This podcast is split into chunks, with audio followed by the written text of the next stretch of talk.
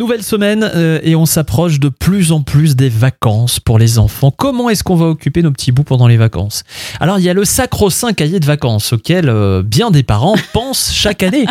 C'est presque une habitude hein, pour euh, certains parents. Est-ce que justement c'est une bonne habitude ça, Cécilia, le cahier de vacances? Ben, on en voit de plus en plus dans les magasins de Mm. différentes sortes, de différentes marques. Et euh, ce qui est compliqué dans ces cahiers de vacances, c'est que c'est pas toujours adapté aux enfants. Et c'est encore moins adapté aux programmes qui changent souvent. Oui, parce que c'est quand même normalement fait par âge, par classe en tout cas, euh, comme on peut le voir sur les cahiers de vacances. C'est fait par classe et tout ça, mais euh, le programme, il y a pas mal de choses qui changent d'une année à l'autre.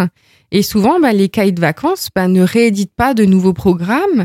Et on se retrouve avec des cahiers de vacances qui sont plus forcément toujours adaptés euh, aux enfants. Mm. Il y a des choses, par exemple, dans le cycle 3 qui ont disparu au fur et à mesure des années. Et dans certains cahiers de vacances, eh ben, on retrouve ces thèmes-là, ces sujets-là, alors que ça ne fait plus partie du programme.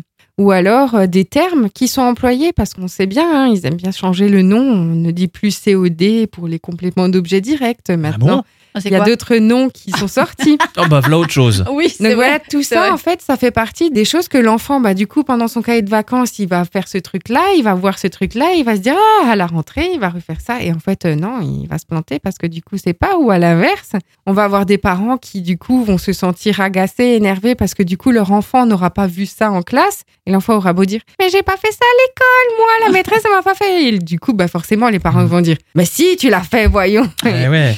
Et donc voilà, ça évite aussi d'avoir certaines tensions. Alors on Ah, appelle ça euh. cahier de vacances, c'est vrai qu'ils sont jolis, hein, ils- visuellement il y a toujours des petits trucs un peu sympas, mais ça reste un cahier.